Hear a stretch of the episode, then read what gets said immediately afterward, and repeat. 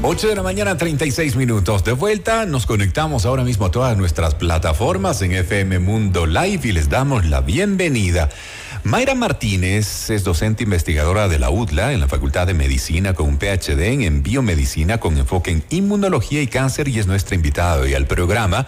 Qué bueno tenerte nuevamente, Mayra. Gracias por venir a Hola Mundo para poder conversar de estos temas, hablar de los avances, innovaciones en temas de ciencia, en temas de medicina, en temas de salud y particularmente hoy hablar sobre eh, los avances relacionados a detección temprana y oportuna, además de un diagnóstico oportuno en esa lucha contra el cáncer.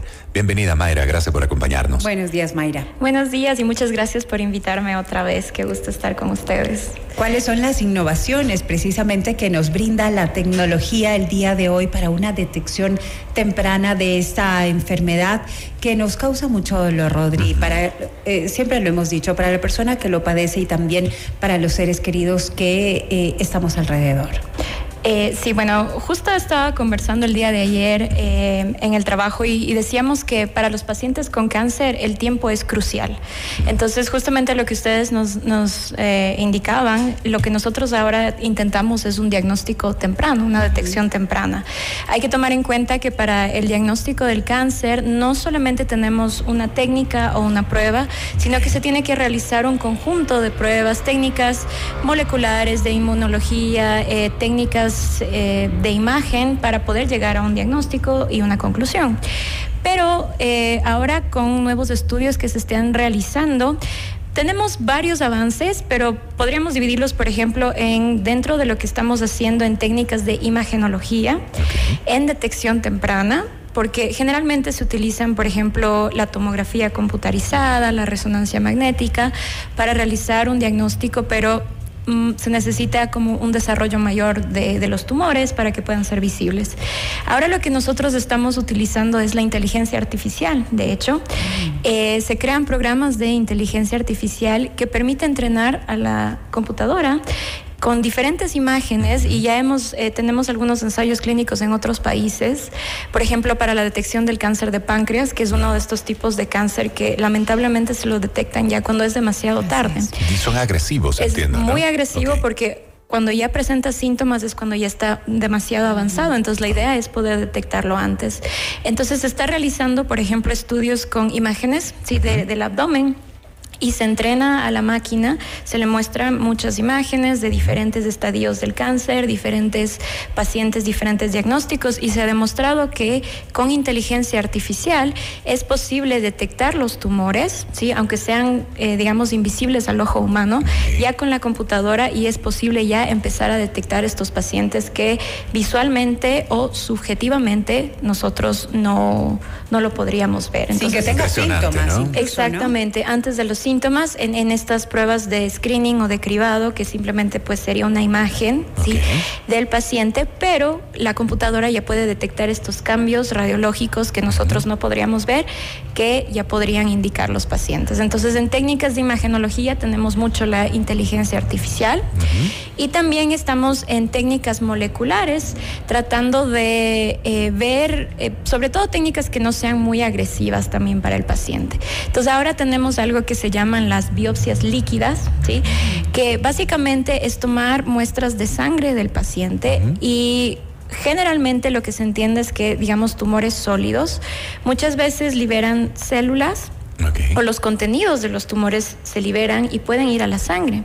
Y ahora lo que estamos es desarrollando técnicas que nos permitan en la sangre del paciente detectar estos pedazos de células, pedazos de ADN, de tumores que ya podrían identificar que este paciente se encuentra eh, ya desarrollando el cáncer antes de los síntomas, porque como habíamos hablado antes en octubre, mientras más síntomas tiene un paciente, más avanzado está el cáncer. Entonces lo que nosotros queremos es detectarlo antes para poder tratarlo con mayor rapidez. Mira, qué interesante cómo ha dado eh, saltos gigantescos la medicina, ¿no? Eh, de la mano de la tecnología son científicos los que están atrás precisamente de indagar, de investigar, de ver eh, posibilidades, de buscar alternativas, de plantearse hipótesis y ponerlas precisamente sujetas a comprobación científica, porque esto hay que remarcar Esto yo creo que es importante.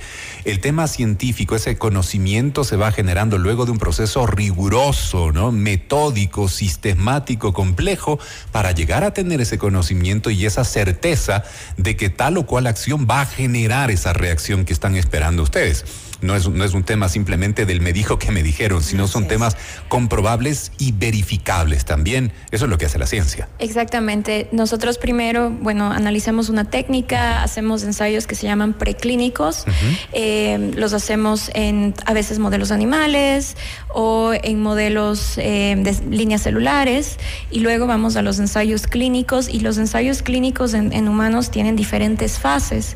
Antes de que nosotros aprobemos o que lo pongamos como en prácticas o en las guías médicas. Entonces, ahora en la tecnología, muy bien lo han dicho, ha avanzado muchísimo. Entonces tenemos, de hecho, muchos, muchos de estos diferentes candidatos que nos están ayudando a, a, tener una detección temprana. Otro que, por ejemplo, les puedo decir que también está en ensayos clínicos es la detección de sustancias volátiles que se llama que, que salen en el aliento sí, de pacientes con cáncer de pulmón. Sí, entonces se trata de ver algunas sustancias que se liberan por las células de cáncer que simplemente se puedan medir en el aliento de estos pacientes. impresionante eso. Exactamente, muchísimo menos invasivo, muchísimo más rápido y mucho más directo, porque otra cosa que nosotros queremos de las técnicas de diagnóstico es que sean más específicas, que nos permitan determinar rápidamente el tipo de cáncer, el estadio en el que está para que podamos tratarlo y que podamos hacer un seguimiento también. Entonces, estamos también incluyendo esto. Poca agresividad, poca invasividad y que nos permita detectar lo más pequeñito que encontremos de estos tumores para poder diagnosticar. El cáncer de seno, por ejemplo, es otro de, de otra enfermedad que realmente afecta muchísimo a la región. ¿Hay algún avance en ese sentido? Bueno, lo que se está haciendo en, cáncer de seno eh, no es tan específico, digamos, como en el cáncer de pulmón, pero el cáncer de seno está dentro de los ensayos clínicos de las imágenes que utilizan inteligencia artificial. Entonces, eh, también se están tratando de buscar como marcadores específicos que sean de los tumores. También se utilizan estas biopsias líquidas que les había dicho. También tenemos pacientes con cáncer de mama, sí, que se encuentran dentro de estos estudios y estamos tratando igual de, evaluar cuál es más efectivo. Pero básicamente inteligencia artificial en imágenes, porque habíamos hablado de las mamografías, de las tomografías en el pecho y demás es lo que está permitiendo que se detecten cambios muy pequeñitos y se pueda tratar. Y algo equivalente más o menos muy tempranas, ¿no? En, el caso de los hombres también eh, eh, eh, podría dentro de, de esta nueva técnica entrar el cáncer de próstata? Bueno, el cáncer de próstata tiene algunos ya marcadores específicos que se pueden detectar en la sangre.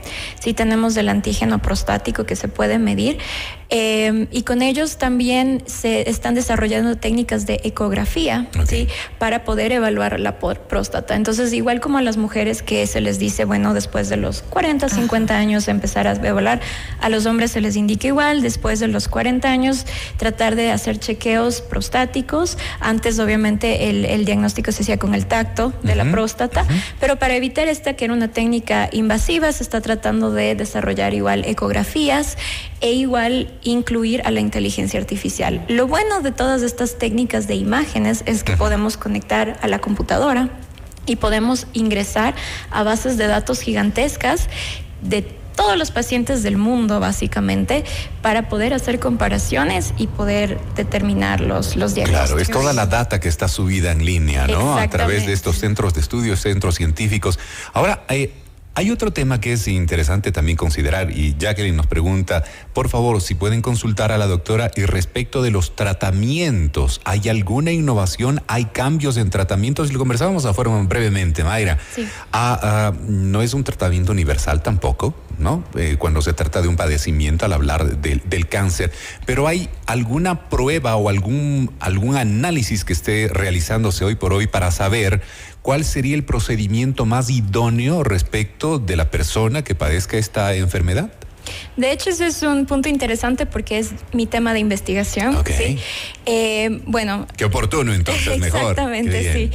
Bueno, básicamente el problema del tratamiento del cáncer es que es bastante generalizado y el cáncer tanto entre tipos de cáncer y entre personas que sufren el mismo tipo de cáncer, varía muchísimo.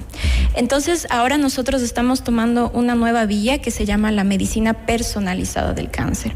Y la idea de esta medicina personalizada es la de evaluar las características individuales que cada paciente, y no solo que cada paciente, que cada tumor, porque incluso dentro del mismo paciente los tumores son diferentes. Puede que el paciente tenga un tumor primario y luego tenga metástasis, que se haya ido a otros órganos, esos van a ser diferentes.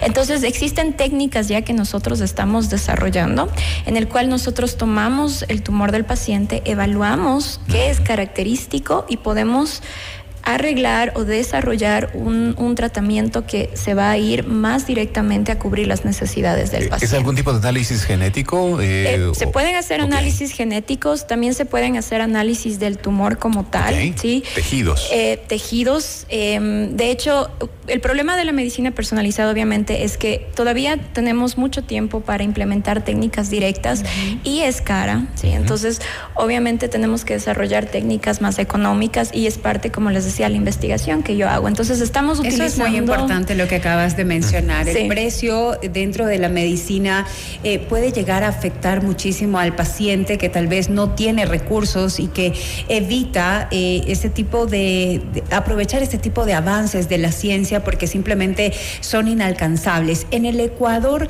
¿cómo podemos eh, hacer para aprovechar ya este tipo de, de, de avances, este tipo de técnicas? Si de pronto vamos al consultorio médico, ya podemos pedir que se nos haga otro tipo de exámenes de acuerdo a las nuevas técnicas que estás exponiendo, sin que nos cueste eh, tanto, sin que el precio sea tan elevado. Bueno, en el Ecuador todavía no tenemos una implementación tal, porque estas técnicas que digo todavía están en bastantes análisis, pero tenemos acceso a algunas que sí se utilizan. Por ejemplo, la secuenciación genética, eso hay en el Ecuador y es relativamente asequible.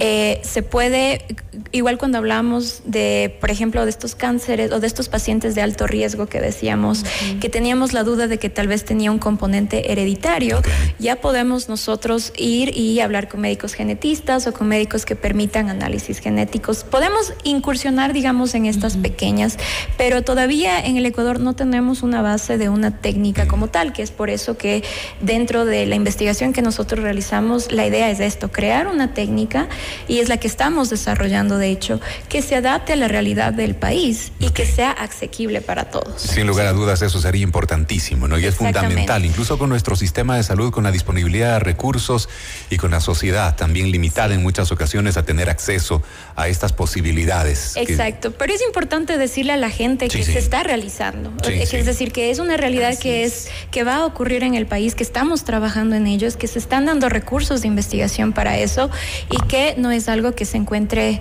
a décadas de distancia. Muy, muy lejano. Tenemos, o sea, tenemos esperanza y oportunidad. Qué bien, qué bien, qué bien, qué bien. Ah, mira, nos escribe Mari, y no, más que nos escribe, por eso me hizo un ladito un, segundo, porque nos pedía que por favor, si podemos eh, responder su, su, inquietud y la traslado, no sé si podríamos brevemente ponernos tal vez los audífonos, si lo tienes ahí un ratito. Mayra, gracias para que podamos escucharle la inquietud que nos hace eh, nuestro oyente es Mari y veamos si está para acá el audio. Y quisiera saber si hay alguna manera de saber. Yo tengo cáncer al cerebro desde hace casi cinco años y estoy aplicando quimiografías también, pero ¿cómo podemos saber si está contaminado mi, los demás de mi cuerpo? Por favor, si es que me pueden ayudar, chicos. Esa es la inquietud. Bueno, como indicaba al inicio, eh, para las técnicas de diagnóstico del cáncer se utilizan varias diferentes técnicas, es igual para el seguimiento. Entonces, básicamente eh, lo que se realizan son, de nuevo, técnicas de imagen, ¿sí? tomografías del cuerpo, eh, sobre todo de órganos que generalmente suelen ser donde se disemina el cáncer, todo lo que tiene que ver pulmones, huesos, hígado. Se hacen las tomografías para ver si es que se pueden encontrar masas, pero también se pueden hacer análisis de sangre, ¿sí? donde podemos podemos ver si es que existen marcadores de este tumor para ver si es que se ha diseminado. Entonces siempre hacemos un conjunto de tanto laboratorio, molecular, como imagenología. Y la idea es seguir usando este conjunto pero menos invasivo y mucho más rápido en detección. Pero eso es básicamente cómo se hace también el seguimiento. Otra consulta importante, Mayra dice, buenos días, ¿estas biopsias líquidas se encuentran ya disponibles? En el Ecuador Estoy eh, casi segura que no lo tenemos todavía porque sé que todavía en algunos países de Europa están en procesos de validación, todavía no entran dentro de las guías clínicas como tal, porque como dije estamos todavía estudiando los diferentes tipos de cáncer y los diferentes puntos que nosotros podríamos evaluar. Entonces, eh, Todavía no tenemos como una guía clínica que ya establezca como, como ley que ya podamos utilizarlo. Eh, no estoy segura si es que existen tal vez otros grupos de investigación que estén ya probando la efectividad de esto en Ecuador, pero dentro de lo que son médicos, todavía no existe una guía clínica que las utilice. Todavía están en fase de prueba. Exactamente, en validación. Sobre en validación. Sí, qué interesante conocer de estos avances y qué importante que se estén dando también en, en tiempos actuales. Recuerdo 20 años atrás el panorama era totalmente desolador al hablar de un padecimiento y al hablar de la palabra cáncer. Era una sentencia muy triste, la verdad pero hoy vemos que las alternativas se dan. Y ojalá esas alternativas, sí, ojalá esas alternativas y esas posibilidades, como bien lo decía Mayra hace un momento atrás, se pongan al alcance de todos, que es lo que ya quisiéramos, ¿no? Ya quisiéramos que estén al alcance de todos. Y que el trabajo se lo está realizando y que no está tan tan lejano tampoco, esa es una realidad que nos alegra mucho. Exactamente, es, es, un trabajo que está en continuación. Por ejemplo, nosotros tenemos en la universidad un grupo específico para investigar el cáncer. Entonces, se están dando avances, vamos, vamos, y es aplicado a la realidad nacional, que es lo más importante. Después de la fase de validación que viene. Eh, bueno, son en ensayos clínicos son fase 1, 2 y 3, que se van probando diferentes números de pacientes, dosis, demás, demás, y de ahí sí viene todo lo que es la aplicación de guías y em, empezar a utilizarlo en la clínica. Entonces, estamos ya en validación en Europa y, ojalá que ya podamos en los siguientes años verlo, pero de nuevo también estamos desarrollando técnicas aquí en el Ecuador que se aplican a nuestra realidad, que también es muy importante. Qué bien, déjanos saber cualquier novedad, la verdad nos gusta mucho conocer y esa es parte de las buenas noticias también al hablar de los saltos agigantados de la ciencia, la medicina, la tecnología. Y te agradecemos Mayra por estar nuevamente con nosotros en el programa. Es un gusto recibirte. Es Mayra Martínez, docente investigadora de la UDA en la Facultad de Medicina con un PhD en biomedicina con enfoque en inmunología y cáncer. Hoy en Hola Mundo. Gracias, Mayra. Gracias. Porque todos queremos un gran comienzo para un nuevo día. Hola Mundo, con Rodrigo Proaño y Valeria Mena. El mejor momento